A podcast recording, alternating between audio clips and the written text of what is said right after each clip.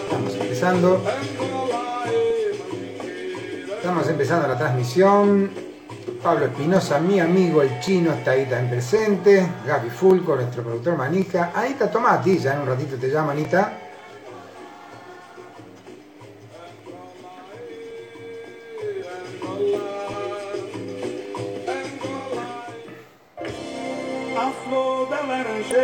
Hoy tenemos el espacio de Robert.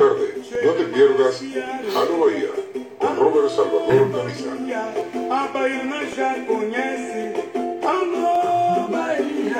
O cheiro da laranjeira. Alô, Bahia. Estás en sintonía con Radio Manija. Clara, Radio de ¿cómo Manija. estás? Radio Manija. Todo tu historia. ¿Cómo estás, Clary? Radio Manija. A flor da laranjeira. Alô, Los miércoles a la tarde, no te pierdas Alô Bahía con Robert Salvador Camisa.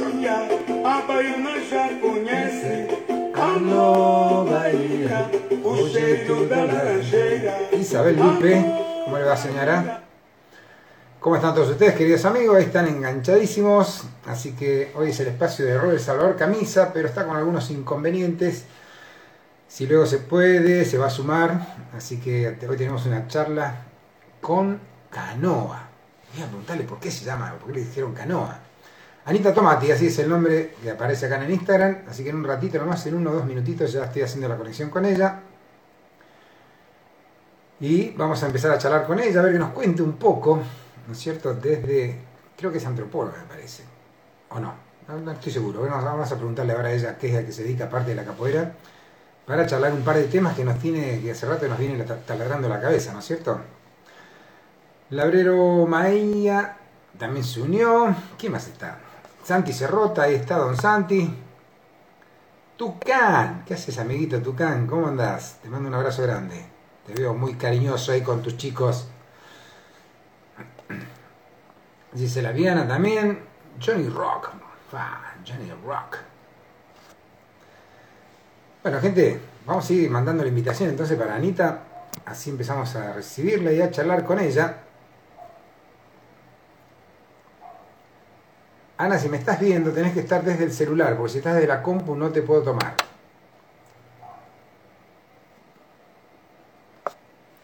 Así que si estás por ahí, por favor, conectate desde el celular, porque no, si es desde la compu no te puedo, no te puedo invitar. Cosa que uno va aprendiendo de la tecnología, ¿vieron?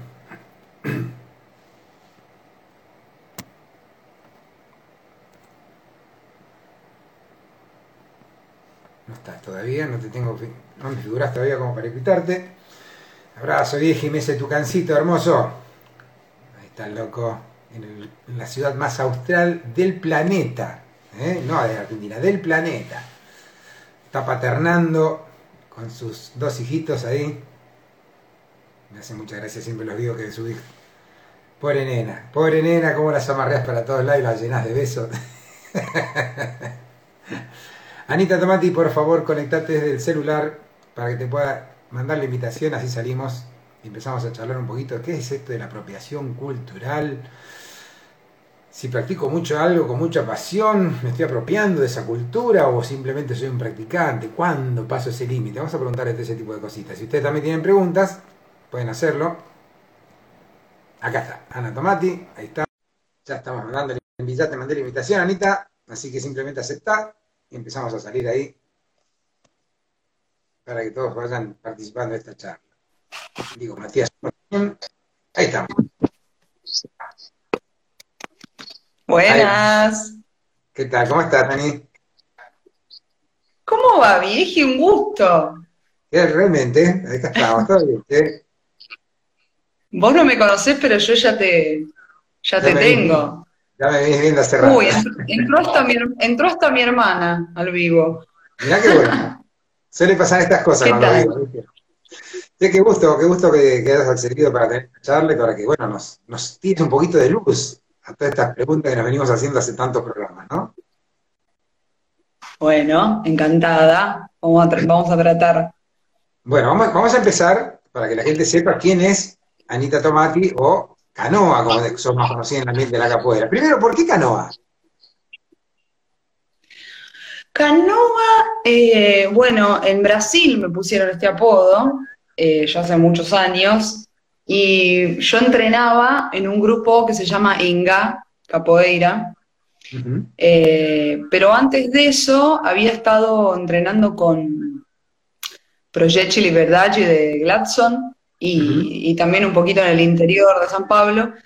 Y bueno, era capoeira regional y insistían mucho en, eh, en, en todas la- las patadas muy altas, etcétera. Y a mí me gustaba mucho esta cosa de- del- del balanzo, de dar vueltas. Entonces, un poco por eso y un poco también por las canciones. Como que siempre me gustaba cantar las canciones más del mar o del agua. Tenía como ese vicio. Y bueno, canoa, y lo que tiene es que pegó, ¿viste? Entonces todo el mundo, ya está, canoa. Viste que hay otros apodos que a veces lo ponen, pero no, no funcionan. Bueno, este quedó, Hay gente que no se siente, no se siente identificada y como que no lo, no lo asume y bueno, terminamos diciéndole bicho, cualquiera, pero no, no, por ahí el nombre que le pusieron, ¿no es cierto? Totalmente. Así que bueno, de ahí viene. Canoa. Sí, te digo Canoa, te digo Anita. Como quieras. Canoa, ya que estamos en el ambiente. Estamos en la mente que afuera, vamos con Canoa entonces. Sí, contame un poco, ¿qué, qué es lo que haces aparte de capoeira? Eh, soy docente y bueno, yo estudié antropología en, en la UBA, así que también estuve, seguí estudiando, hice una maestría, la terminé el año pasado, me falta todavía la tesis. Eh, y bueno, ahora estoy armando un proyecto para, para un doctorado, a ver si me sale una beca. Este, bueno. Así que un, poco haciendo investigación, por ahora sin financiación, pero esperemos que prontamente salga. Ojalá. Eh, bueno, y después un poco de todo, me gusta cantar, canto bastante. Qué bueno. Eh, capoeira, ahora la tengo un poco abandonada, pero bueno, salvo la, digamos, el trabajo, fuera de eso, un montón de cosas me gusta hacer. Pero sobre bueno. todo, sí, cantar. Cantar. Así que aprovecho en capoeira y trato de meter ahí un canto cuando puedo. Sí, ¿qué estilo de música cantás? Mira, eh, ahora estoy haciendo, por ejemplo, un curso de canto jazz. Ah, qué lindo. Pero, pero obviamente, bueno, bueno, no sé si obviamente, pero me gusta mucho la música brasileña, la música afro-brasileña también. Pero bueno, como que voy, tengo momentos, como que voy indagando en distintos géneros, en distintos momentos. A veces más folclore argentino, otras veces me gusta más cantar. Este año, por ejemplo, estuve cantando algunas canciones más del rock, nada que ver, que era un género que no había eh, indagado mucho. Y bueno, ahora estoy, con esto de, del canto jazz. Bien. Tenés una onda, tenés una onda cantora de jazz, te digo, ¿eh? Ojalá.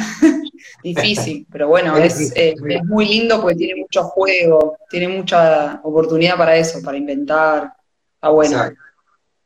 Aparte, con, sí, depende, de que- generalmente los cantores jazz son que se adaptan mucho a la música y bueno, también tienen que acompañar las improvisaciones por ahí. Claro, bueno, pero eh, un poco también por eso me metí, porque me estaba costando esa parte, ¿viste? De improvisar, como que, hola India. Los voy a, no, no voy a cantar, Rafa, me están hablando por ahí por los comentarios. Muchachos, no jodan ahora, Eh, che, no va a cantar. Después, al final por ahí cantamos, hacemos una, una improvisada si ella está de acuerdo, por supuesto. Puede ser, puede ser, puede ser. Te veo Sí, re mal.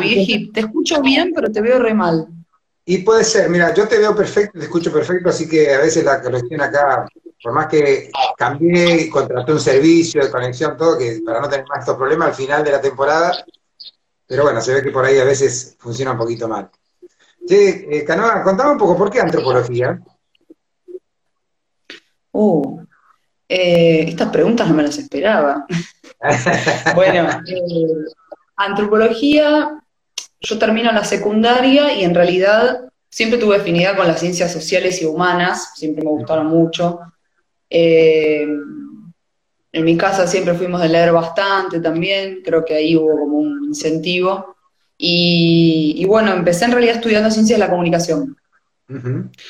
Y nunca, ¿no? durante, la, digamos, la secundaria nunca supe que existía la antropología y, ah, como carrera, ¿no? Y estudiando comunicación, en el primer año tengo antropología sociocultural.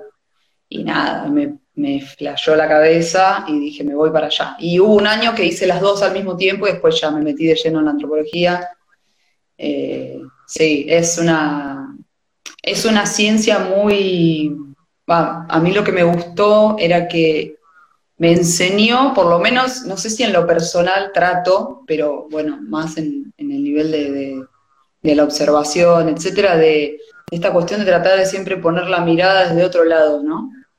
Como lo que uno cree que, lo que uno cree que es de una manera, tratar de, buscarle otras miradas, ¿no? Como lo ven otras personas. Eh, porque yo era bastante así, en algunas cosas lo sigo siendo, pero eso me gusta mucho de la antropología, sí.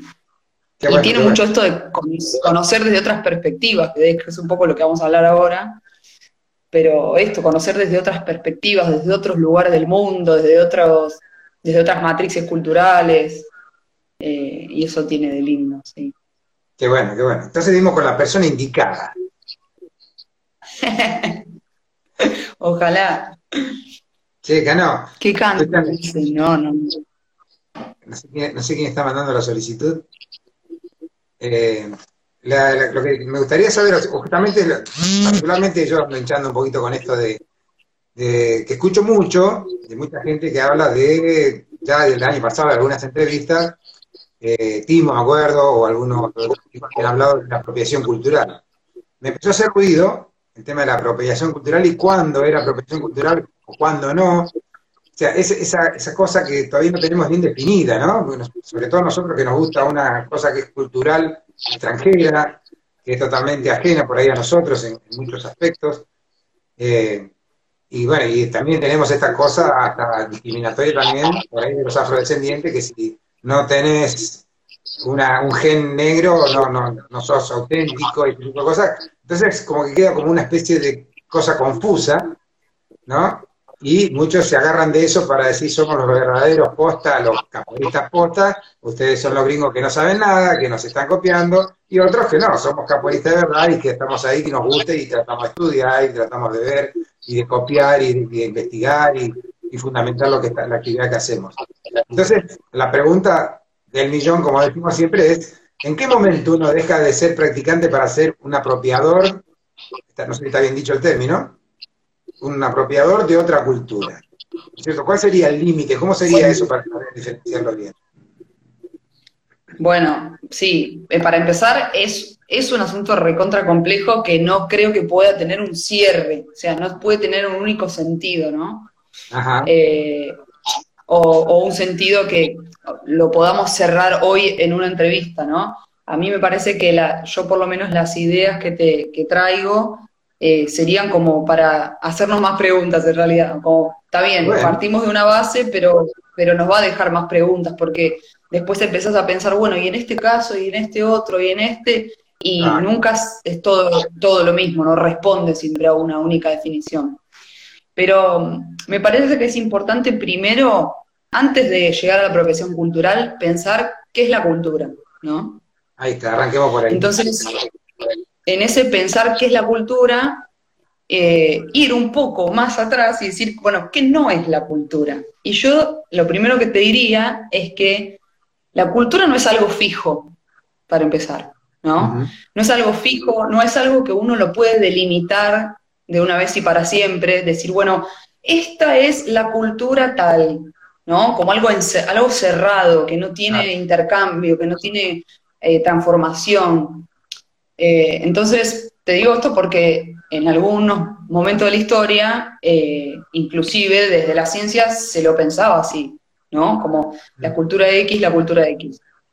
Y después empezó a pensar más en procesos, porque claro, imagínate, de, las transformaciones de los últimos siglos y hoy en plena globalización, la cultura o las matrices culturales no, no, imposible verlas sin transformación. De hecho, en realidad nunca las vimos sin transformación. Siempre hay préstamos de elementos culturales, siempre hay grupos que se que intercambian, que se fusionan, que, mm, bueno, que colonizan a otros, ¿no? Eh, entonces, creo que lo primero es pensar que no es algo fijo, ¿no? Ni, ni delimitable tan fácilmente, ¿no? Y mucho menos ahora con todos los medios de comunicación, ¿no? Digo, mucho menos, Ahora con, mucho menos ahora con todos los medios de comunicación tan instantáneos que tenemos actualmente.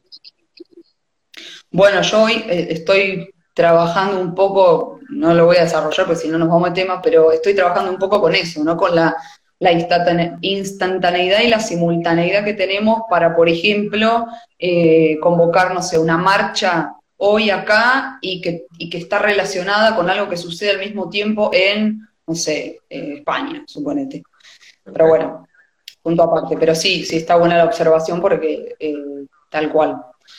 Entonces, en este sentido de, bueno, de la cultura como algo que se transforma todo el tiempo, eh, hay muchas, digamos, hay muchos, muchas visiones que tienen que ver con la cultura como un conjunto de significados, ¿no? Ah, claro, porque, porque la cultura a veces en el sentido común, ¿no? Uno tiende a pensar en elementos, ¿no? En una vestimenta eh, o inclusive en una religión, en una forma de comer, ¿no? O en lo tangible. Pero la cultura también es lo intangible, ¿no? Lo que no se puede tocar, ¿no? De hecho, por ejemplo, la capoeira, que es patrimonio cultural brasileño, ¿no? Es, es, una práctica, ¿no? No es algo que uno puede encerrarlo en un, en un cofre. Este, entonces, es lo intangible, también son esas cosas materiales, pero tienen que ver con, creencias, con valores, eh, con la ideología, con una forma de ser, de pensar, de sentir, o sea, tiene un montón de elementos y que nunca son siempre iguales, lo que decía al principio. Entonces, todo esto encierra significados que van cambiando inclusive. Entonces, eh, y ahí viene el tema de la apropiación cultural, ¿no? No siempre que un grupo tome elementos de otro grupo distinto, que tiene otra identidad, porque de, alguna manera la cultura eh, construye, los, seres humanos en sociedad construyen cultura y al construir cultura construyen identidades, ¿no? Eh, entonces, necesariamente en la convivencia los grupos toman elementos de otros grupos. Pero el problema con la apropiación cultural es que lo, que lo que atraviesa a la apropiación cultural es que hay una relación de dominación. ¿Sí? Espérate que voy a cerrar el WhatsApp que me está molestando. Ahí está. Listo, perdón. Eh, te decía que una cosa es grupos que, suponete, viven en territorios cercanos y que han tenido préstamos culturales, que en la historia hubo muchísimos, eh, no necesariamente podemos hablar ahí de apropiación cultural. Hablamos de apropiación cultural cuando hay una diferencia jerárquica y de dominación. Por ejemplo, toda la colonización, la colonización de América, ¿sí? es un ejemplo claro. ¿no? Bueno, tenemos unas sociedades que, bueno, invaden o llegan a América, eh, trayendo esclavos, subyugando a los nativos, también que, vivían acá, que viven acá, entonces, en ese proceso, por ejemplo, si eh, todas, las, todas las prácticas que adoptaron las, digamos, los nativos, los, pueblos originarios aquí, por ejemplo, el idioma, ¿sí? No es que es, no es apropiación cultural. En ese caso, bueno, digamos que había una especie de, de, obligación, claro, una imposición, ¿no? Una forma de sobrevivir también. Exacto. Y lo contrario, lo contrario a eso sería la apropiación cultural. Entonces, si yo tomo un elemento de una cultura, lo vacío significado, de su significado que tiene para ese pueblo, lo borro y encima lo utilizo como forma de consumo, por ejemplo, porque la apropiación cultural estuvo muy charlada, sobre todo en el mundo de la moda, ¿no? Eh, por ejemplo, grandes eh, diseñadores que de repente tomaban, por ejemplo, una, una guarda eh, zapoteca y la, imprimían, la ponían en desfiles de moda multimillonarios, que mueven millones y millones de dólares, y, o a la venta, o zapatillas de marcas muy conocidas, ¿sí? Y no solamente esto, sino que tampoco esto se traducía en oportunidades de trabajo para esas personas, eh, difusión de sus valores. Entonces, bueno, necesariamente el elemento que atraviesa la dominación cultural es este, este de, la, de esta diferencia jerárquica y de dominación. Mira, bien, ya, me va gustando un poquito más el tema, el término, ¿no? Está, está, está bueno entonces. Y a mí se me, se me confunde un poquito, Canoa, en, por ejemplo, eh, como decíamos recién, vos decías, eh, una cosa es qué no es cultura y qué es cultura, y después está esta otra cosa de lo folclórico, ¿no es cierto? Y lo folclórico pertenece a la parte cultural de una, de una nación o de un pueblo, ¿no es cierto? Y en qué momento eh, yo puedo ser intérprete folclórico de ese pueblo sin, ya con este concepto que recién acabé de tirar, bueno, sé que al no, estar en una posición de dominante o de, digamos, de sacar provecho de esa situación, no es apropiarse, ¿no es cierto? Pero hay como una especie de, límite medio difuso también entre, entre lo folclórico y lo cultural, ¿no? Sí, sí, los elementos folclóricos muchas veces están incluidos en lo cultural, pero no necesariamente, ¿no? Porque, por ejemplo, eh, en la Argentina, eh, los elementos folclóricos quizás no, no, pueden necesariamente ser algo generalizado en nuestra cultura, la tuya, la mía, la de mis vecinos, ¿sí? Eh, son elementos que se tratan de reivindicar como identidad de un pueblo, pero bueno, la identidad de un pueblo, ya te digo, como es dinámica, hasta puede que esos elementos se pierdan, porque si, no si esos elementos no hacen circular significados que son, que nos ayudan a pensar el mundo, que nos ayudan a organizarnos, que nos ayudan a recordar, eh, si esos elementos no tienen esos significados o no sirven para eso, bueno, van desapareciendo. De hecho, seguramente no podemos pensar en significados porque se perdieron. Yo creo que yendo al caso de la capoeira, yo no soy una estudiosa de la capoeira, pero eh, a veces lo, aplico, lo pienso, o en esas charlas interminables que tenemos después de los eventos y de las rodas, que viste que hablas tres horas de que sí, ¿de qué están hablando? Dicen los de afuera, ¿no? Eh, boa noche, no sé quiénes están ahí, pero pensando en la capoeira, yo creo que, a ver, la capoeira tiene una matriz, eh, tiene una matriz negra, ¿no? Una matriz eh, afro-brasileños. Que bueno, yo podría decirte que es, yo creo que es una cultura de resistencia, ¿no? Porque viene de aquellos que justamente en esa relación estaban en el escalón, digamos, de la, del grupo dominado, ¿sí? Esto no quiere decir, esto no quiere decir tampoco que todo es dominación, porque también está el lugar de la agencia, ¿no? De la resistencia, de, bueno, buscar, de hecho, las comunidades quilombolas, los quilombos eran y son eso, ¿no? Forma de resistencia a esa dominación. De hecho, o sea que no es que, bueno, Digo, hasta el, hasta el sincretismo se puede tomar como un acto de resistencia también. Sí, dependiendo de, qué, de qué caso estemos hablando, seguro. Eh, por ejemplo, se me ocurre que dependiendo del, momento histórico, pero el secretismo religioso, ¿sí? Eh, en, algunos, en algunos casos fue impuesto y en algunos, o, bueno, o, reinterpretado, pero, pero también ese sincretismo eh, no es que yo hago, bueno, esto más esto y ya está. Muchas veces ese pueblo que toma esos elementos los reinterpreta, no los toma tal cual eran, ¿sí? Cuando los, los digamos, los eh, adopta en esa matriz propia, ya tienen quizás un cambio, ¿no? Eh, bueno, inclusive si pensamos en el candomblé, eh, el candomblé tampoco replica la religión exactamente como se practicaba en distintos países de África, porque de hecho eran muchos países de África, no era uno solo, ¿no? o comunidades de África. pero lo que iba con esto de capoeira, que yo creo que yo creo que quizás hay momentos en que, nos que hacemos apropiación cultural y momentos que no.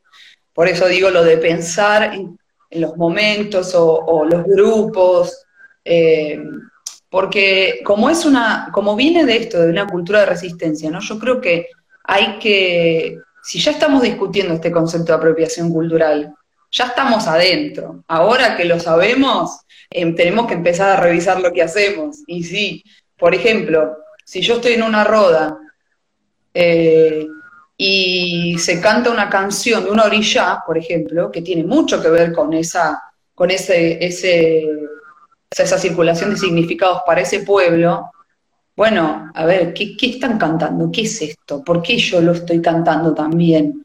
¿Me lo, enseña el referente que está conmigo en la roda o en, mi grupo? Eh, creo que eso, por ejemplo, es algo que tenemos que buscar para, porque es, tener una ética también con esto, ¿no? Bueno, si, si yo voy a buscar un elemento y lo voy a practicar de una cultura de resistencia que por siglos, además, y todavía continúa siendo, eh, me tiran corazones ahí, y todavía continúa siendo en muchos aspectos subalternizada, bueno, entonces mínimamente creo que lo que podemos hacer es investigar de dónde viene eso, eh, y no simplemente repetirlo haciendo esto de vaciar de significado, borrar y cantarlo porque sí.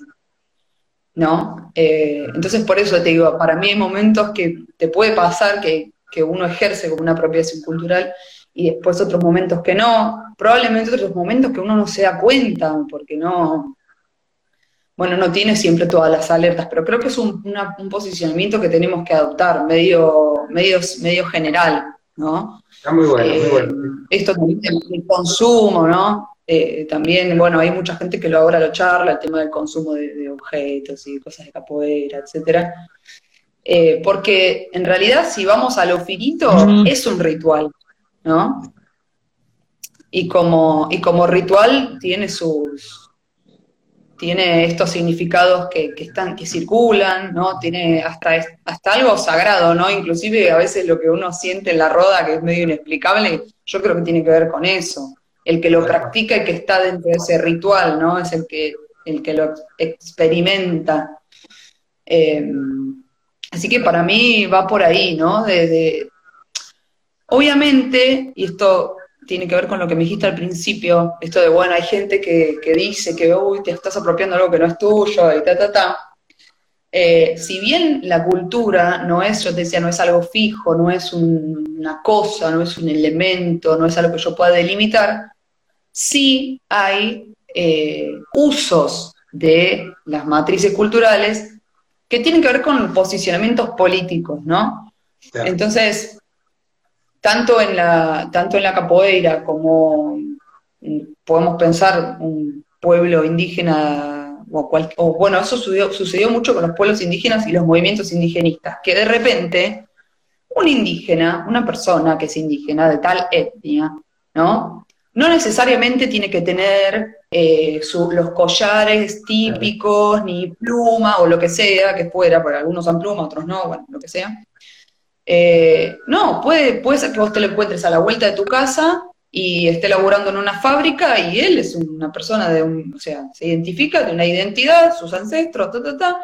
Lo que pasa es que en el imaginario quedó eso, ¿no? De, de tiene que tener esta ropa, como que pareciera que la persona se tiene que, utilizar esa ropa o inclusive quedarse en el... Es como si nosotros nos vistiéramos modama antigua. Es algo parecido, ¿no? Eh, cambia eso no significa... Los estereotipos que siempre se manejaron de esa manera.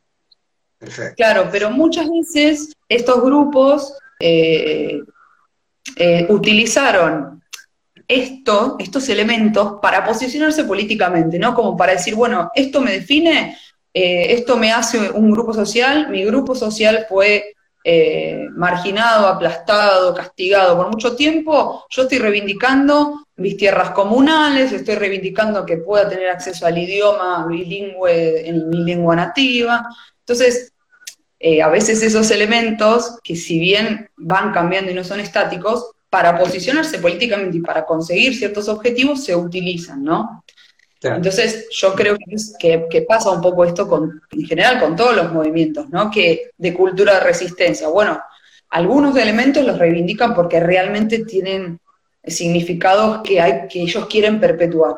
Pero también hay elementos que se, que se utilizan para, para, para mostrar, para delimitar, yo soy distinto, nosotros somos distintos a este grupo, ¿no? Para marcar estas identidades. Eh, creo que viene por ahí. O sea que lo he visto mucho eso, en una época que hacía radio, justamente FM, me, acerqué mucho a las comunidades aborígenes de acá de, Argentina y costaba muchísimo poder entrar, ¿no? que ellos te tomaran confianza, que ellos te, o sea, confieran en tu trabajo, de que vos realmente querías eh, difundir lo, que estaba aconteciendo, este, tipo de cosas, y realmente era durísimo, ¿no? Porque ellos eran como que ponían una barrera y sí, vos sos el, única que quiere venir, o el blanco, o el, como que, que la dijera, pero era hasta ahí nomás. O sea, después de un par de años de que te ven tu trabajo, que ven lo que venís haciendo, recién ahí te abrían la puerta para acercarte a las comunidades o para tener un acceso con alguno de los ancianos, ¿viste? Era una cosa muy, muy dura. Mm. ¿Cómo? No, no, te iba a decir, pensar que son siglos de desconfianza, siglos ah. de... O sea, sí, sí, sí, sí. Entonces, e, es difícil esa parte porque además uno a veces cree que, eso no tiene relación con uno porque vos sos un, no sé, no sos hijo de, Roca, ¿no? Ni nieto de Roca, pero, pero bueno, tiene que ver con, cómo, uno, cómo los demás nos identifican también a nosotros, ¿no? Así como uno dice, bueno, estos son los otros, esos otros también nos identifican a nosotros como un grupo. Y, esta desconfianza es de, de muchísimos siglos y y me parece que también eh, lo que a mí me parece que podemos eh, aprender de esto de la apropiación cultural es a ver un poco más o a escuchar un poco más, ¿no? Esto que decís vos, bueno, hasta el tiempo, hasta que me conocieron más, hasta que vieron lo que yo hacía, hasta que vieron que yo realmente estaba haciendo un laburo para, por ejemplo, en el caso de Capoeira, ¿no? Eh, haciendo un laburo para enaltecerla, ¿no? Para desvirtuarla, si se quiere, ¿no? Pero es un trabajo recontra finito y siempre está, siempre va a estar lleno de disputa. Porque si, si estamos hablando de acciones culturales, dominación, desigualdad, cultura de resistencia, no hay forma de que de ahí salga algo, o sea, solamente para un lado, ¿no? Siempre va, a generar disputas y, bueno, de hecho está el tema también de, yo no estoy muy, muy enterada, pero el de Capoeira Gospel, por ejemplo, es un caso que, que, se toma para, analizar la apropiación cultural, ¿no? Esto de, bueno, hacemos capoeira, pero, pero cantamos canciones evangélicas o no, o, eliminamos todo tipo de mención a los orillados, por ejemplo. Acá te hacen una pregunta, dice, ¿qué onda los protectores culturales? Lo pregunta Claren, Clarita. ¿A qué cola? Eh, ¿A qué llamas? ¿En qué sentido? ¿Nativos o protegen que la cultura.? Y es esto lo que es lo que le estaba diciendo al final Vieji, ¿no? Es, yo creo que es un, eso es un posicionamiento político.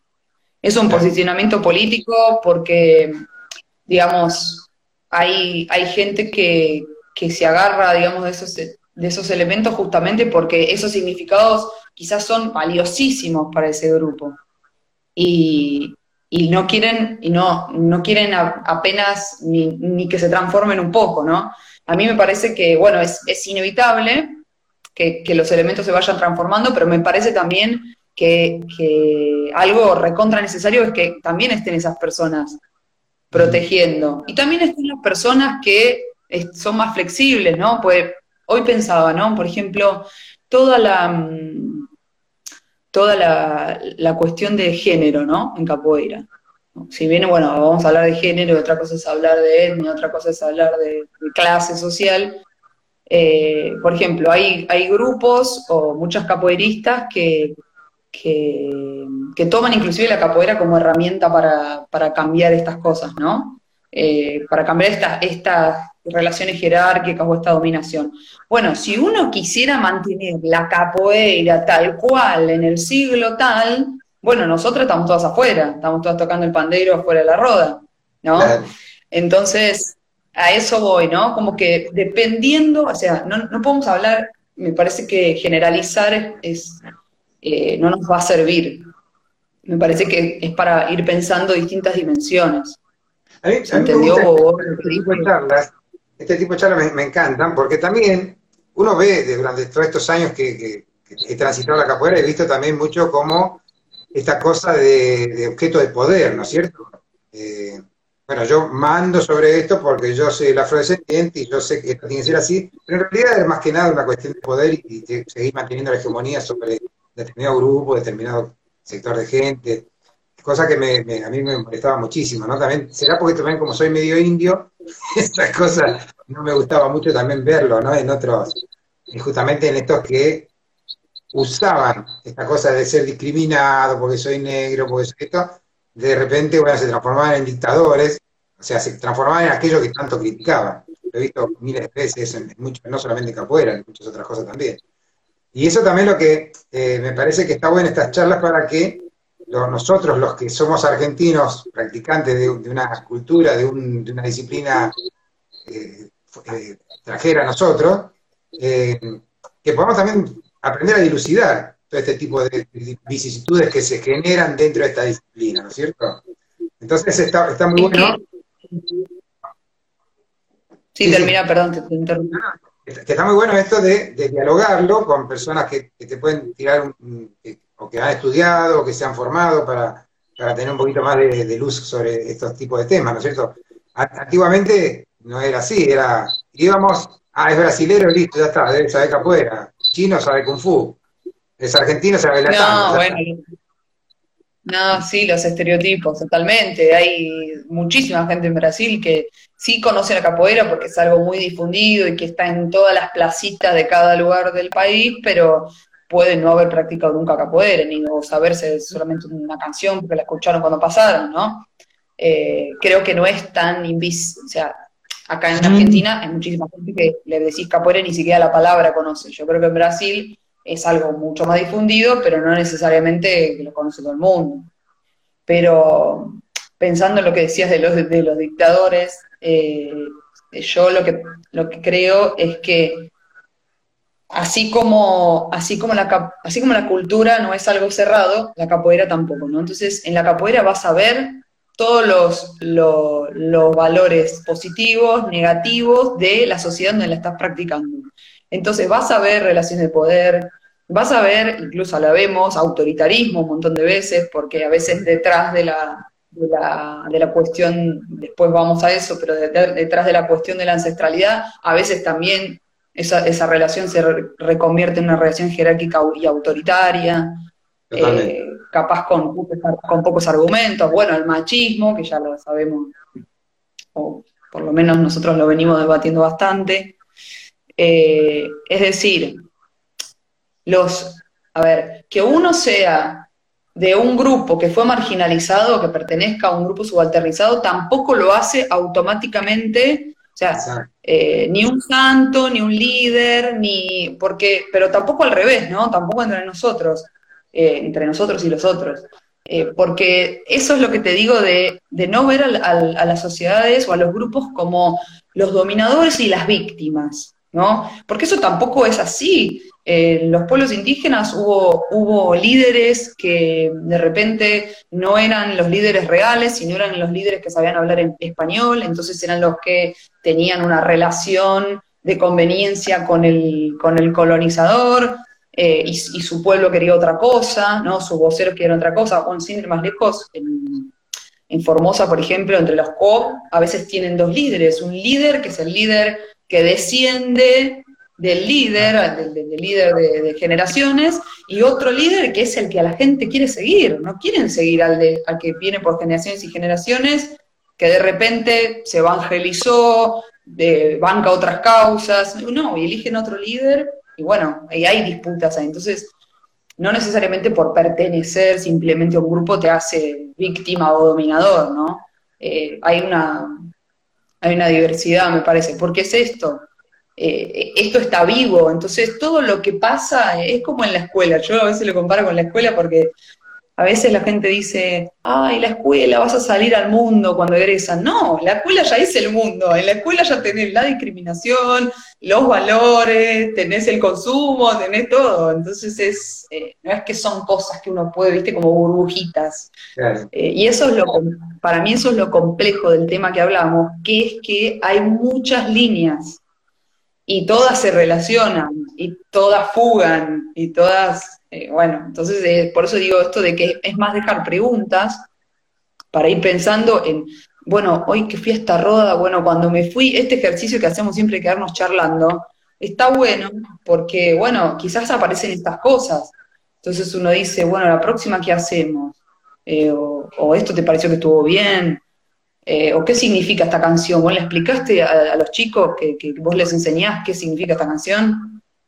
¿O de dónde salió? ¿Quién es, esta, ¿Quién es este referente? Hola. Ahí saludan. Ahí está, también está Fiori saludando. Así que un montón de gente amiga, che, qué, qué lindo esto, que me gusta. Que sí, sí, sí, sí. Tener presente todo. Aparte, hay muchos que no los veo hace rato, aparte. Qué bueno. ¿Cuánto hace que haces capoeira acá, no? Y empecé en 2000, 2011. Ah, mirá. Empecé capoeira. ¿Cómo te enganchaste? Eh, mirá, yo conocía capoeira de nombre. Eh, acá de, me acuerdo que lo, que lo, que había visto era una gente, creo que era de Orialle en Plaza Francia. Sí. Y sí. Y bueno, de grande con la antropología me fui intercambio a San Pablo.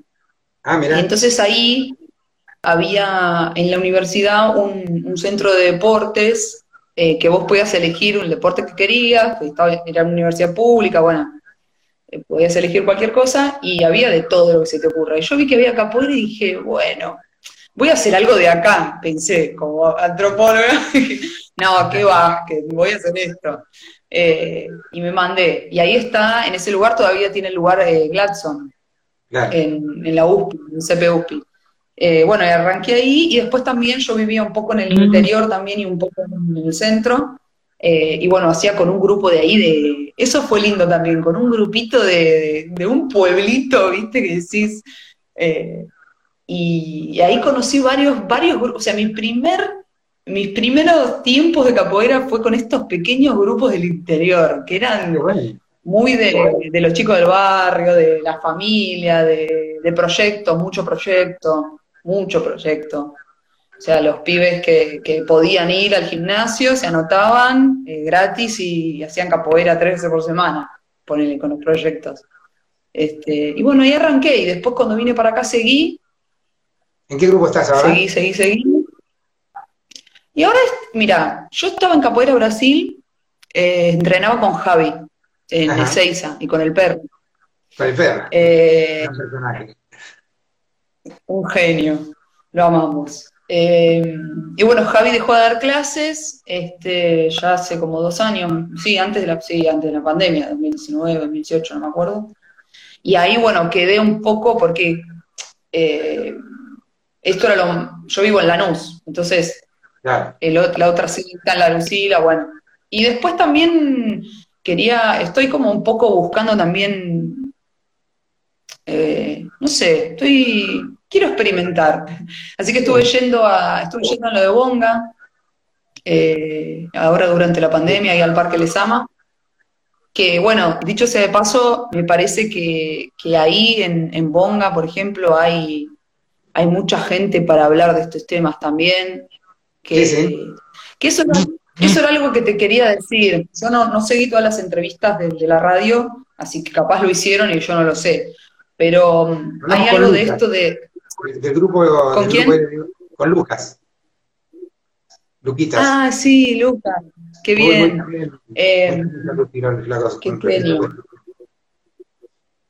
qué, bien. No, lo que, lo que te iba a decir es que eh, en el tema de, la cultura de resistencia, ¿no? Y de, y de, los y de los pueblos que han sido subalternizados, etcétera. En este caso, que vamos a hablar de capoeira y de dónde viene, ¿no? Y de, de qué grupo social viene, eh, hay algo que, ellos, el movimiento afro-brasileño lo dice mucho, que es el lugar de fala, ¿no? el lugar de la enunciación, del habla, ¿no? Que, también tiene que ver con esto de que por muchísimo tiempo, y todavía sigue siendo así, eh, las personas de estos grupos sociales no pudieron acceder a los espacios para decir las cosas por ellos mismos, ¿no? A, hablar ellos, de decir, bueno, en, eh, ¿por qué para vos que usar un turbante, que otro use un turbante es apropiación cultural, ¿no? Que, tengan ese lugar de habla, inclusive el lugar de denunciación en el gobierno, en puestos importantes, no solamente, ¿no? o sea, en todos lados.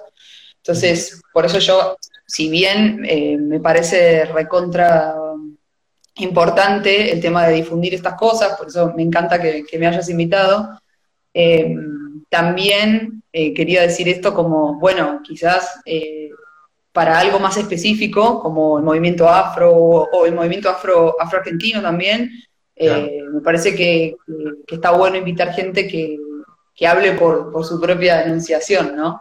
Que yo sería como un outsider, que puedo, puedo aportar mi mirada, pero, pero está bueno eso. Bueno, eso para mí es una forma de, de, no hacer apropiación cultural. Mira, ahí me están hablando hasta exalumnos, están por ahí. Sí, veo que te están poniendo estudiantes. con tus clases. sí, no, pero lindo. Me parece, me parece, muy bueno esto que de repente vos eh, siendo una outsider, como dijiste recién, introduzcas a esto. Y bueno, será cuestión después que nosotros vayamos buscando un poquito más profundamente. Pero ya es un principio, ya es alguien que, que, mire igual que nosotros, tal vez, ¿no? y que de alguna manera nos, nos tira unos tips para decir, bueno, la cosa, la cosa sería por acá, con más preguntas, pero está bueno. sí, sí, sí, yo, por ejemplo, bueno, ahí cuando estuve estos eh, un par de, entrenamientos ahí con, enseguida me di cuenta en lo de Bonga, ¿no? Que tienen una militancia de muchísimo tiempo en Buenos Aires, con la cuestión afroargentina y afro en general. Eh, y bueno, es como, imagínate que, o sea, yo estudié antropología. Eh, en antropología es como que domina un poco más la cuestión indígena, ¿viste? No tanto la cuestión de África, en Argentina pero igual hay, ¿no?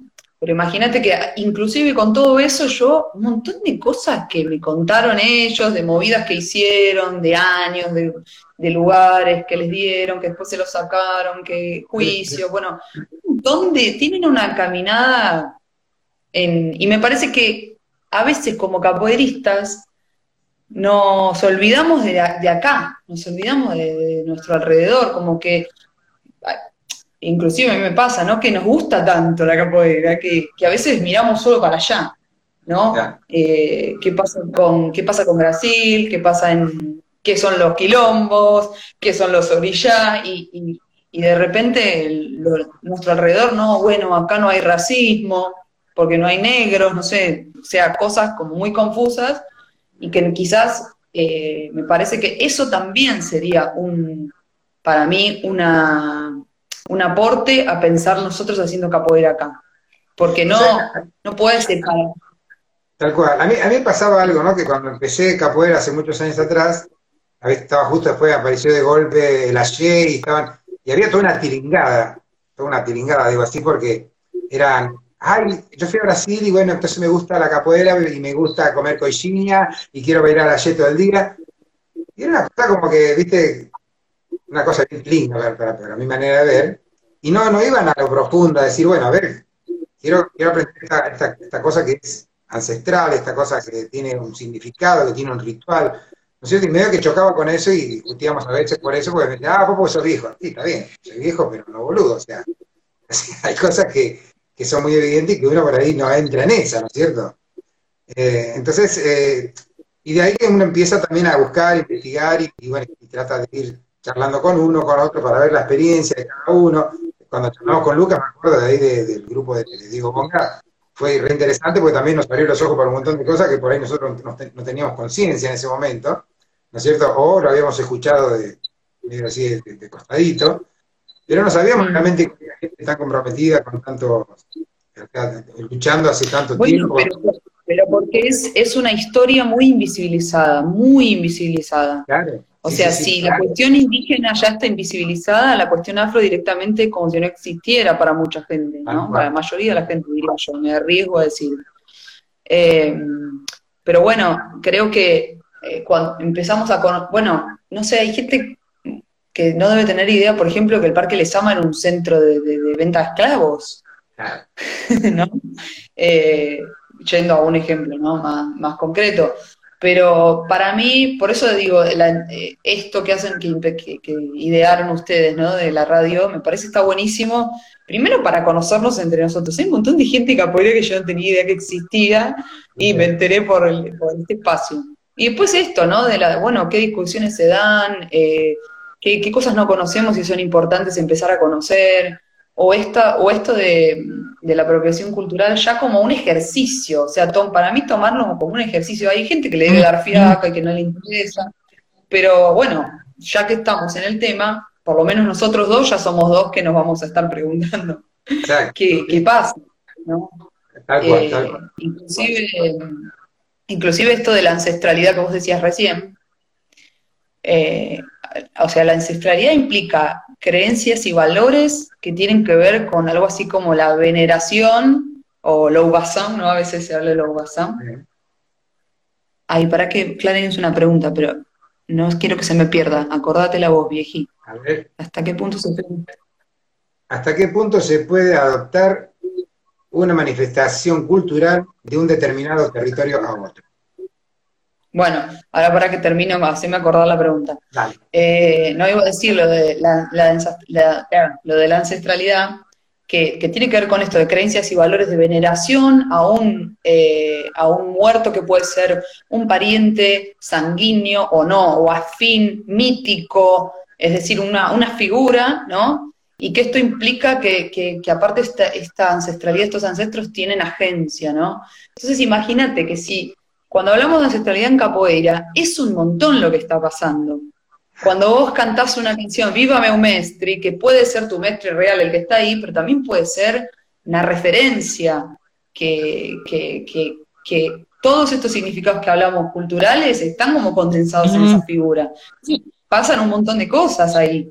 Claro. Eh, y eso, y eso me parece que también hay que transmitirlo y enseñarlo, ¿no? Eh, yo por eso te digo, como que al mis años de capoeira uno, viste, va, eh, vas entendiendo más cosas, obviamente, con el tiempo y con las rodas y con los lugares por donde pasás y todo, y los viajes. Eh, ah, yo mucho, por muchos años probablemente no tenía, o sea, no le prestaba atención a esas cosas y Claro. de repente hoy miro más, observo, trato de, no sé, sobre todo si voy a un lugar nuevo, ¿no? Claro, claro. Eh, sobre todo si voy a un lugar nuevo, como que ahí digo, bueno, para... En los lugares donde estoy más cómoda, creo que tiendo a, tiendo a mandarme más cagadas en criollo. Tal cual. Porque te relajás y ya está. Tal cual, tal cual. Me falta todo eso. Así A que, ver, Claren, ¿qué era lo de la... Ah, porque, perdón, porque ahí habló de la... mm, Ah, si se puede adaptar una, una manifestación cultural a otro territorio. Y bueno, y sí y no. Porque bueno, depende, depende de lo que estemos hablando, o sea, depende de lo que entiendas por territorio. Yo más o menos ya la conozco a Bobo, así que, pero si uno entiende por territorio solamente un espacio delimitado y listo, bueno, mientras tengas, si necesitas determinados recursos y los tenés, como poder, hay mucha gente que lo hace, de hecho, gente que se tuvo que exiliar, gente que se tuvo que ir, gente que por alguna razón forzosa se fue y tratan de adaptar esas manifestaciones culturales en sus lugares. Yo tengo una compañera que trabaja, por ejemplo, con mapuches en Holanda. O sea, Claro. gente, in- inclusive algunos son exiliados de, la dictadura. Eh, y bueno, hacen su- sus ceremonias, todo, y ellos tienen una concepción de territorio que no es la tierra y ya está. No, es toda la, bueno, una, una, una cosmovisión, ¿no? O sea exacto. que eh, los seres humanos se adaptan a, o sea, para, para perdurar en estos significados, se adaptan y buscan las formas. Y en esas formas puede ser que haya cambios. Exacto. ¿Te gusta? Ahí está. Eh, mira, estamos 22.24, se nos pasó volando esta hora que en cinco minutos tendríamos que terminar, salvo que vos me digas que tenés un ratito más, si querés, puedo cortar la charla ahora y volvernos a enganchar, aunque sea unos 15 minutitos más o 10 minutos más si tenés disponible. Dale, dale, dale. ¿Vale? Si Bueno, vamos a hacer así.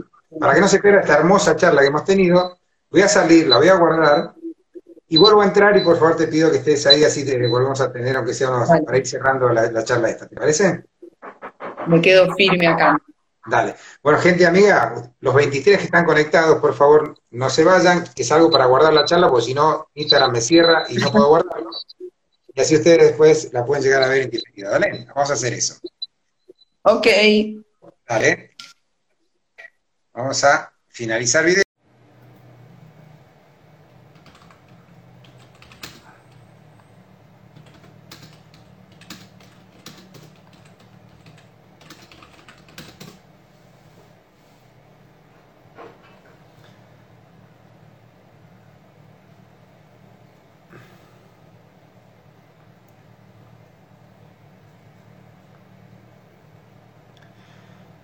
Estamos en la segunda parte de esta charla con Canoa, con Anita.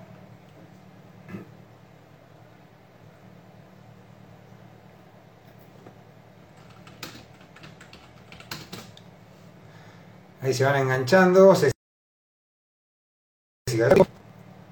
Ahí está Santi, Gafi Full con nuestro productor. Así que Isabel Lupe también. Bueno, se van enganchando casi todos. Excelente charla, muy linda charla, realmente muy interesante. No es, obviamente no alcanza una hora como dijo ella. Esta doña Mica Pipa también. Que la vi jugando el domingo, yoga muy lindo esta chica. Así que vamos a esperar un segundito más que entren más amigos. Ahí está Marcelito Porcaresi también desde Estados Unidos. Se van sumando todos. Voy a buscar a ver si la tenemos a doña, a doña Anita.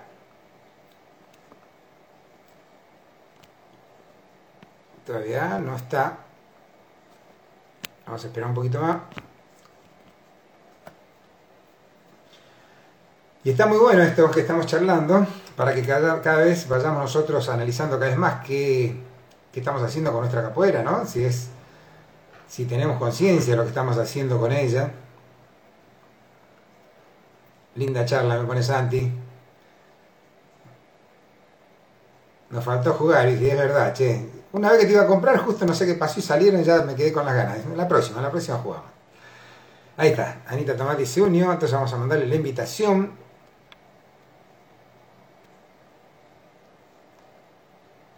¿Por qué no me aparece Anita? Acá está. Perfecto.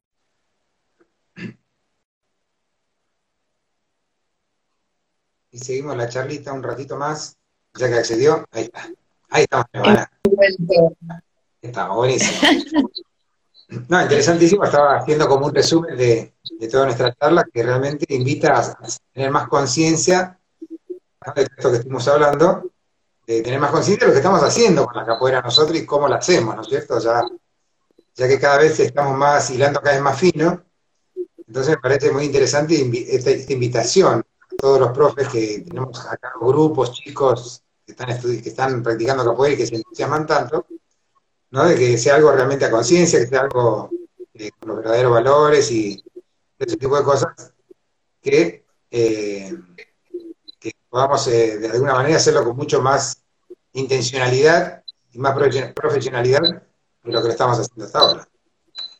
Así, sí, para mí sí yo creo que siempre es una búsqueda porque como la capoeira es, es también una, una práctica que, que, bueno, hay fuentes históricas y hay, bueno, un montón de información, pero básicamente, en general, es una transmisión oral, ¿no? Se da a través de una, de una transmisión oral. Entonces, eso generó también muchísimas variantes, ¿no? Y esta cuestión de, bueno, ¿cómo lo hacía tu mestre? Mi mestre lo hacía así, mi mestre tal cosa, las divergencias entre los mestres, las mestras. Eh, entonces, a veces charlamos, viste, con, con, con otras amigues. Eh, gracias, Marcelo. Em, charlamos esto de, bueno, si la capoeira necesariamente cambia, porque uno no puede pretender que sea la misma que hace un siglo, ni tampoco es la misma en todas las ciudades de Brasil, ni tampoco es la misma en Argentina que en Japón, ¿no? De hecho, eh, el que estaba estudiando esto es Mestre Fabio de Beribazú, estaba haciendo un estudio comparativo de en cinco países creo que era de la capoeira y cómo, se, cómo nosotros la adaptábamos, ¿no? Argentina, Australia, Italia y no sé qué otros países. Eh, no, no, no sé si está ya el trabajo, pero cuando vino la última vez acá estuvo, estaba con eso. Eh, no, decía, si uno ya sabe que inevitablemente la capoeira cambia, bueno, pero ¿cómo saber qué elementos son los que llamamos el fundamento, ¿no? ¿Qué es, que, ¿Cuáles son esos elementos que decís no pueden no estar? Bueno, no sé la respuesta, vieji, te la dejo ahí para que la pienses. Y, pero bueno, ese ejercicio, digo, de pensar. Eh, Era una de las preguntas que yo solía hacer, porque muchos, no, capoeira tiene fundamentos. ¿Cuáles son los fundamentos de la capoeira? Y ahí en Cri Cri empezaron a dar vueltas por todos lados y no, no, no me decían, estos son los fundamentos de mi escuela, aunque sea, ¿no? Sí, mi escuela se basa en estos fundamentos, pum, pum, pum, lo que fundamenta que estás enseñando, que estás transmitiendo. Y yo creo que tampoco muchos no tienen claro eso, ¿no es cierto? Entonces me parece interesante hablar en todo ese tipo de cosas. Yo siempre decía, por ejemplo, que la capoeira social tiene fundamentos eh, propios de la capoeira social de acá de Argentina, de, José Luis Suárez, yo te digo, ¿no? De donde yo estoy. Que tenemos unos fundamentos muy claros con respecto a qué queremos conseguir con la capoeira y por qué hacemos capoeira en este, en este lugar. Pero mucha gente no, ni siquiera, perteneciendo a una escuela grande, ni siquiera tenía mucho eso tampoco. Entonces eso, eso también lo que tratamos de que eh, de alguna manera se empieza a plantear. También planteaba yo muchas veces, hablaba con los chinos, cada país tiene una, una idiosincrasia, tiene una manera de conectarse con lo folclórico, con lo, con lo cultural. Entonces, está mal que de repente por así decir, para los que son puristas obviamente se van a, me van a empezar a decir todo, pero los que no, ¿está mal que los pibes canten una cumbia con birimbao y pandero? ¿No es cierto? ¿Qué dicen los oyentes? ¿Qué dice la audiencia? bueno, mira, eh, no sé si te puedo responder esa pregunta, pero una vez hace poquito hablaba con una amiga brasileña de San Pablo, que es capoeirista, una muy amiga mía. Eh, y yo le decía, hablamos de un juego que hicimos en Córdoba, ella vino en el verano, pudo venir, hicimos un, juego en, depende del contexto, dice Fury, muy buena respuesta, Fury, me encantó. Eh, eh, estamos en, hicimos un juego y fue un juego, te digo que fue un juego muy conectado, pero también estaba esto de malicioso, estábamos picantes, pero al mismo tiempo amigas, ¿viste? Fue re capoeira. Un juego hermoso de capoeira. Un juego hermoso. Y cuando vi, cuando ahora hace poquito hablamos y yo le dije, sí, con su, eh, le dije, mirá, cuando viniste pasaron dos cosas increíbles de nuestra amistad de 10 años, porque ella es la que básicamente, con la que desde el 2011 que fui a Brasil hasta hoy, es mi, mi amiga brasileña predilecta. Em, le dije, pasaron dos cosas increíbles. Uno, fue conmigo a la marcha por la legalización del aborto, o sea que para ella y para mí, para los dos, fue como estalló el planeta. Y la segunda fue ese juego, ¿no? Y yo les dije, tengo una teoría. Eh, y mi teoría era que muy poco, no se puede comprobar y tiene muy poco fundamento, pero no importa. mi teoría fue que hay algo de nuestras historias de, nuestros pueblos, me parece, que, tienen, que tienen muchas cosas parecidas. Entonces yo creo que algunos de nosotros, algunos, quizás, no sé si todos, eh, podemos comunicarnos en la capoeira, para mí es por eso. Ahora, pregúntame cómo hace un ruso para, no sé, ni idea. Por eso digo que mi teoría es, es muy mala, pero yo creo que hay algo de eso también, de, Pensaba, por ejemplo, en el, malandro, el clásico malandro, el Cepilintra en Río de Janeiro con el tanguero de Buenos Aires y bueno, pero eso tiene que ver con las historias que vivimos, con las ciudades, con la, desigualdad, con la colonización, que si bien en cada lugar aparecieron cosas diversas, también hay una matriz de, parecida, ¿no? Hay una estructura de, bueno, de ahí América Latina, ¿no? También. Eh, entonces yo le dije eso, para mí nos pudimos comunicar por eso en ese juego, no sé, fue como mi, mi, reflexión. Eh, pero a eso iba con lo que vos preguntaste de la cumbia, ¿no? No sé si exactamente la cumbia, pero, está, bueno. Está bueno y me, gusta. yo, yo lo planteo, no es que a veces me dice, eh, vos querés romper todo. No, no es que quiero romper todo. Yo pregunto porque dentro de, de los cuestionamientos está, porque no puedo tampoco ir, sí, sí, sí, es así, es así, y, agachar la cabeza y, no plantearme nada o no, o no yo interpelarla de alguna manera, si no, no sería original, no sería auténtico, me parece a mí. Entonces me parece muy interesante esto de que lo podamos charlar. Antes era impensable esto, de, este tipo de, charlas. No había tampoco gente preparada, idónea, ¿no es cierto?, que te pudiera de alguna manera discutir ciertos temas que uno planteaba. Antes vos decías, no, sacrilegio, ¿cómo se te ocurra poner, o cambiar de, lugar el, el, atabaque? Eh, ¿Cómo vas a cambiar el lugar de atabaque? Y después te, resulta que te enteras de que el atabaque lo dejaron porque en un show les hinchaba la pelota y sacar el atabaque a cada rato. Entonces lo dejaron y quedó, y a partir de ahí empezó a haber atabaque dentro de las ruedas de capoeira. Pero me lo contó claro. igualmente.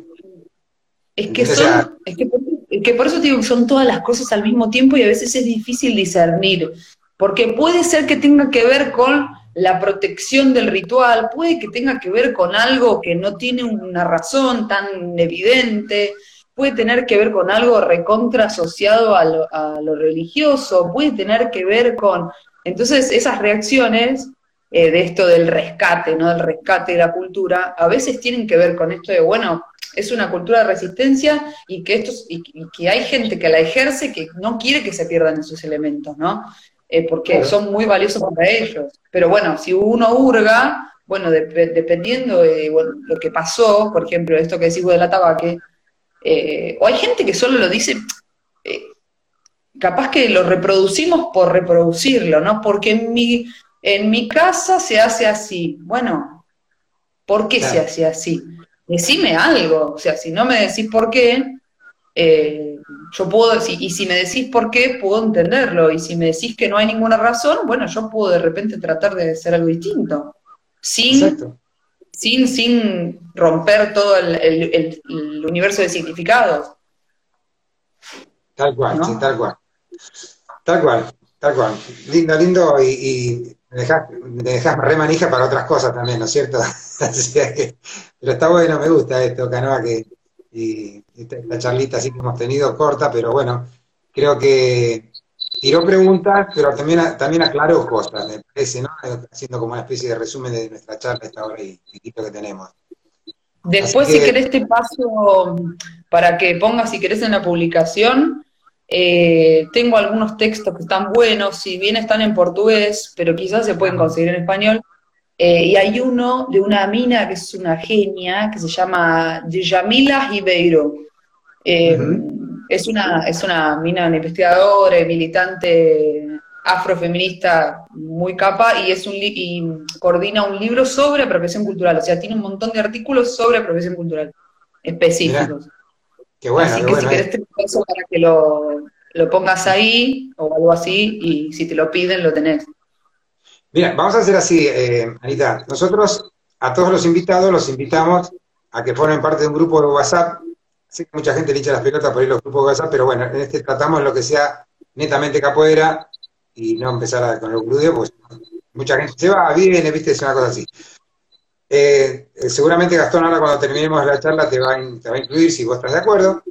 Y ahí vos podés tirar todo el material que tengas para compartirlo con todos los entrevistados que hemos tenido, los que se quedaron en ese grupo, algunos han salido, pero bueno, de cada uno nosotros lo hacemos con la mejor onda como para que sea un lugar de consultas, de charla, de debate. Se han hecho lindos debates también. De hecho, Clary hoy, hoy estaban debatiendo algunas cosas y, también eh, estábamos hablando de esta deconstrucción del machismo y un montón de cosas que son interesantísimas y que estamos aprendiendo, obviamente. Yo me declaro macho en reivindicación, como dijo Dieguito de Derivatú una vuelta.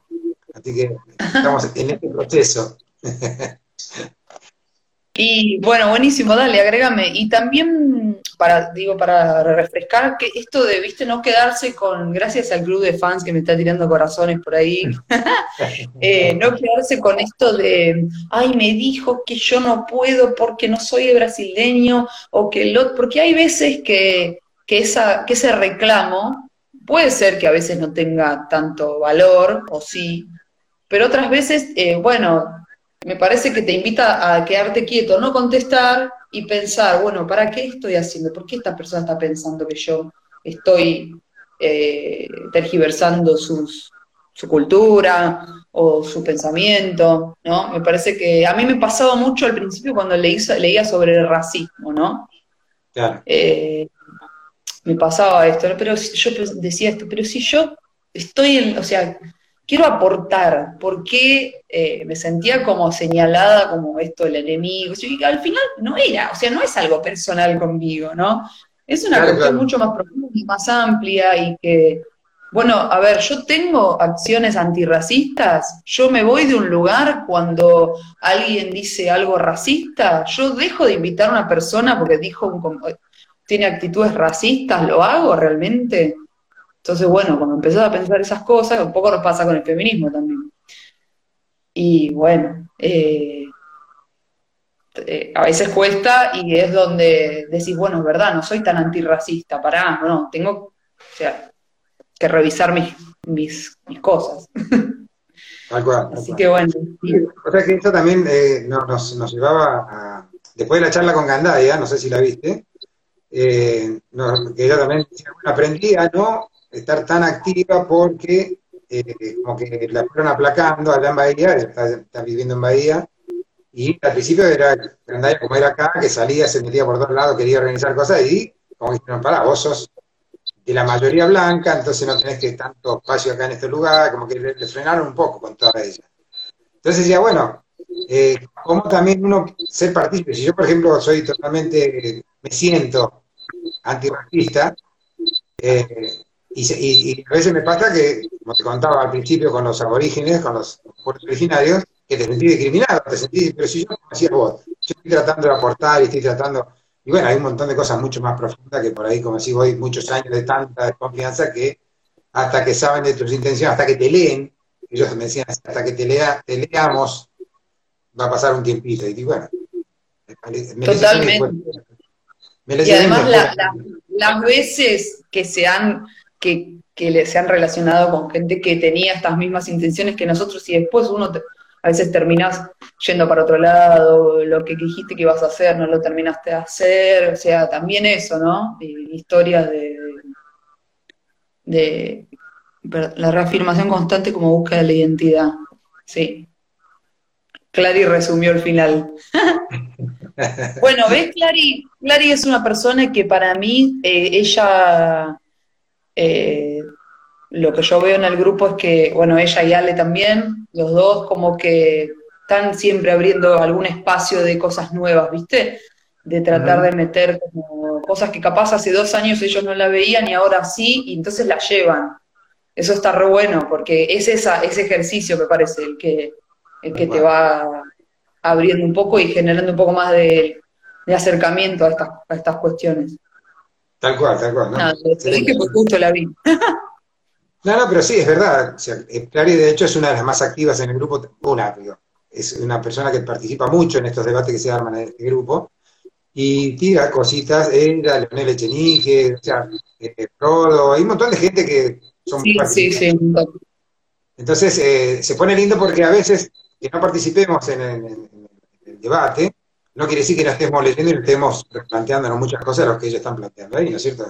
Esta charla me parece hermosa para replantearse otra vez un, par de cositas a los que somos viejos practicantes de capoeira. Eh, bueno, desde dónde me paro para dar mi capoeira, desde dónde la transmito, con qué sentimiento transmito mi capoeira a los que quieren aprender de mí. Entonces, es una cuestión que realmente es un ejercicio muy fuerte para hacer, es un ejercicio muy muy concienzudo para hacer, me parece a mí, que invito a todos los que estén en, este camino de, hacerlo, ¿no es cierto? No simplemente ponerse las, las orejeras y, ah, me, dijeron, como recién decías vos, me dijeron que en casa se decía así y yo lo estoy haciendo igual. ¿Por qué lo hacemos? ¿Para qué lo hacemos? Ese tipo de cosas parece que mismo, está bueno. Mismo cosas, cosas tan como, tan del nivel del detalle, a mí me re gusta mirar eso en la roda. De alguien que entra a la roda y se, viste, se persigna o toca el piso de la, de la rueda, ¿no? Lo he visto millones de veces. No sé si alguna vez lo hice yo, no lo registré. Eh, bueno, ¿qué es eso? ¿Qué es? Exacto. A mí me pasaba eso, que muchos chicos copiaban y decían, pero ¿por qué? ¿Vos sos creyente, sos, católico? No, y entonces, no, pero porque es jugador, pero no sé, ¿por qué lo haces? Si vos decís, bueno, Sí, sí, sí. soy un- Puede ser, puede ser una performance, porque sí, o puede ser que, bueno, está bien, no es creyente, pero ¿por qué lo está haciendo entonces? Pero algún significado tiene entonces para esta persona que está haciendo eso, ¿no? Claro. Tampoco es que porque no sea creyente lo, lo borramos de... eh, pero esas cositas, ¿viste? Que tiene todo un porqué atrás. Tal cual. A mí, a mí me parece siempre eh, que, o sea, obviamente desde hace muchos años que busco esto, ¿no? De, de que cuando adhiero a algo, conozca por qué adhiero a eso por- y, saber cuál, cuál es el fundamento o cuál es la- el motivo por lo cual, ah, me siento identificado, lo, tomo, me parece copado, me siento, me siento que es así o, siento que es eso, lo tomo también, ¿no es cierto? Yo, por ejemplo, para mí, tocar, tocar la roda, el piso de la roda es es decir, bueno, me llevo esta energía de acá. Y lo hago porque realmente me, me- me gusta cada vez que por ahí termino un juego que me gustó mucho, algo que me, emocionó dentro de la roda y toco el suelito y como que me guardo para mí, ¿no? Pero es, un ritual mío, que lo hago como ritual mío porque siento en ese momento hacerlo así, ¿no es cierto? No es porque la, que la madre tierra ni, ni una de esas cosas, o sea, yo lo hago como una cosa mía que yo siento que en ese espacio, en ese momento que se, tal vez sagrado, por así decirlo, me quiero llevar esa, esa, esa, energía conmigo, ¿no? Bueno, ahí dice al malpaso arte, considero que la empatía es para mí un fundamento en por lo menos mi capoeira.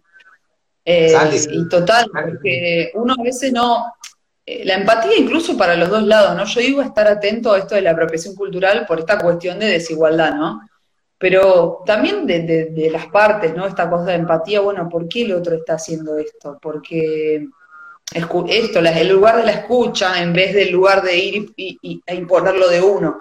Por más que uno no crea que se está imponiendo, a veces se impone. A mí me pasa un montón, porque me emociono y, y me mando o hago, y después digo, bueno, para, calmate, Canoa. Tenés que darle lugar a que las cosas sucedan o a que los demás participen o a que... Este, pero, pero sí, para mí lo de la empatía es, es esa escucha, es esa escucha en la Perfecto. capoeira y en la, ojalá que en todos lados.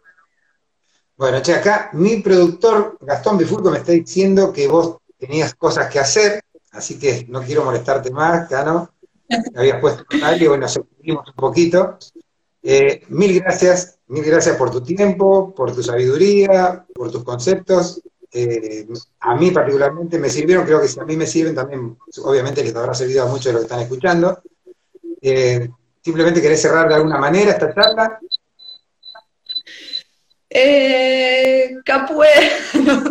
No, decirte eso, que eh, me parece, lo que me gustó de la invitación fue que me, que me parece una, una, no, me parece algo fantástico esto de, de difundir, difundir eh, de la capoeira de acá, ¿viste? Como esto, hablar de nosotros, ¿quién, qué- ¿por qué hacemos capoeira? ¿Quiénes somos? Eh, acá en la Argentina, en distintas provincias, con distintas capoeiras, eh, con distintas sí, historias. Eh, me parece que es un trabajo que está, que está buenísimo, que lo necesitábamos. Hay que hacer un, voy a hacer un análisis de todas las entrevistas. si la querés ver, No, YouTube. Están en YouTube o están en, en- en Instagram, así que las podés ver todas. Ciento, con- contigo creo que son 104 entrevistas. Bueno, por eso, Es no, fantástico. es fantástico. La verdad que lo, felicito por el laburo porque buenísimo. Bueno, ¿querés, querés cantar, Canoa? ¡Oh, me mataste! El pueblo, el pueblo está pidiendo. El pueblo está pidiendo ahí. Bueno, a ver, ¿quién, quién fue el pueblo? Que se haga cargo. ¿Qué canción querés, pueblo? Un samba. Un samba. ¿Cuál querés, Fiori? ¿Qué samba? Pero no tengo el tocador. Te falta el tocador. A ver. Jugale al Kini. ¿Qué, ¿Qué tema? ¿Qué tema? ¿Cuál de MOA? No me la sé entera, no sé cómo se dice. Un pedacito, un chiquitín nomás, no hace falta que. Mm. ¿De capoeira tiene que ser? Lo que Un gustes. samba daque- un samba daqueles. Ay, Lilian China. Bueno, a ver, estoy media fría igual, ¿eh? Me mataron. Vamos a ver.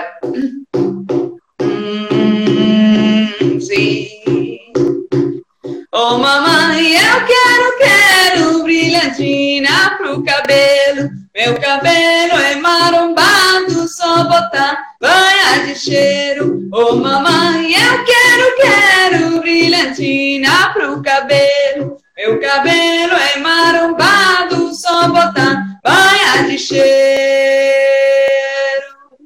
As moças de Mochotó foram na rua passear, foram o jogo do bilhar, capitã de Maceió. Jogar no dominó, pra peneira, ela perdi o medo. Eu perdi o medo de jogar no futebol. Eu quero a chave do portão pra destrancar meu jardim, meu galinho de alecrim, tranqueiro, solama, galho de manjericão e na roda brilhantinha, laranjeira lima. Ô laranjeira lima, ô laranja lima, lima. Ô mamãe, eu quero, quero brilhantina pro cabelo. Meu cabelo é marombado, só botar de cheiro. Espectacular. Hermosa voz, sí. qué lindo, me encantó, me encantó, qué lindo. Qué linda voz, qué linda voz. Para cerrar, para los fans que están ahí. Bueno, Gracias no. por los emociones. Todos acá están, quieren juntar, ya quieren que te, ya quieren tenerte ahí para cantar, para charlar, para todo. Grabemos un disco. Bueno, Vieji, muchas gracias. Gracias a vos, ya te digo nuevamente, y bueno, hasta cualquier momento. La pasé re bien. Me alegro, me alegro. Es, un poquito la idea es eso también. Nos vemos, che, muchas gracias. Ayer, Sí. chau, chau. Salí, salí vos y yo cierro, cierro la transmisión, ¿dale? Vale. Listo. Perfecto. Ahí estamos, apretás en la, X que tenés arriba, arriba tuyo, y salís. Ahí está. Qué linda charla, qué linda charla. Espero que la hayan disfrutado tanto como yo. Hermosa voz, la de Canoa, cantando al final, a pedido del público, como decían acá, yo de bola. bueno, gente, eh, nos vamos con unas cuantas preguntitas para hacernos, para replantearnos. Nos vamos con algunas aclaradas de, de tema. Y creo que vamos a seguir con todo esto por el momento. Ya se está terminando la tercera temporada. Eh, falta creo que nada más que esta semanita próxima que viene. Y ya se- terminaríamos la tercera temporada. No sabemos cómo seguimos, no sabemos qué historia va a haber después de esto. Creo que tenemos mucho material para ver, rever, para repasar, para escucharnos nuevamente, para conocernos, para seguir conociéndonos todo lo que... Porque las charlas a veces las escuchás la primera vez, cuando la escuchás la segunda, a mí me pasa cuando edito los videos, che, qué interesante lo que dijo en este momento, lo que, con qué énfasis dijo esto, con qué otra cosa dijo. Así que está, está muy bueno, está muy bueno esto y me gusta, me gusta el, el que hemos hecho con Salvador y con Gastón. Eh, mucho más contentos estamos si ustedes valoran este trabajo que hemos hecho. Si les gusta, mucho mejor todavía. Así que por ahí seguimos de alguna manera fluctuante, no tan continua como cuando hacemos una temporada completa. Pero bueno, vamos a, creo que queda mucho paño para cortar, creo que quedan muchas cosas para seguir planteándose, creo que quedan muchas cosas para seguir preguntando. Y hay mucha gente que sabe mucho, con las cuales teníamos que seguir conectándonos. Así que, gente, a todos ustedes que nos están siguiendo hace tanto tiempo, muchísimas, muchísimas gracias de parte de todo el equipo, de parte de Salvador Camisa, de parte de Gastón Bifulco Acarayé, de parte mía. Simplemente es agradecimiento para todos ustedes. Así que nos vemos, queda guardada esta charlita para que ustedes la puedan seguir viendo cuando gusten. Y si no, van al canal eh, Jorge Vieji Aguilera en YouTube. Ahí están todas las charlas subidas cada vez que las terminamos, las subimos. Pueden poner su me gusta, pueden poner ahí a suscribirse, como quieran ustedes. Eso no, realmente nosotros no estamos en esas cosas, pero ayuda. Así que a difundir, a difundir lo que es la capoeira en Argentina, gente. Muchas gracias a todos, nos vemos en la próxima. Chau, chau.